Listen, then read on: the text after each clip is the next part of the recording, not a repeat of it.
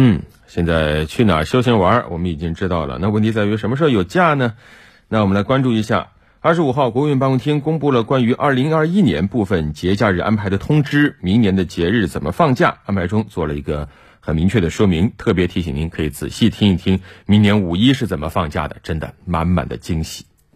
元旦，二零二一年一月一号至三号放假，共三天；春节，二月十一号至十七号放假调休，共七天；二月七号、二月二十号上班；清明节。四月三号至五号放假调休，共三天；劳动节五月一号至五号放假调休，共五天；四月二十五号、五月八号上班；端午节六月十二号至十四号放假，共三天；中秋节九月十九号至二十一号放假调休，共三天；九月十八号上班；国庆节十月一号至七号放假调休，共七天。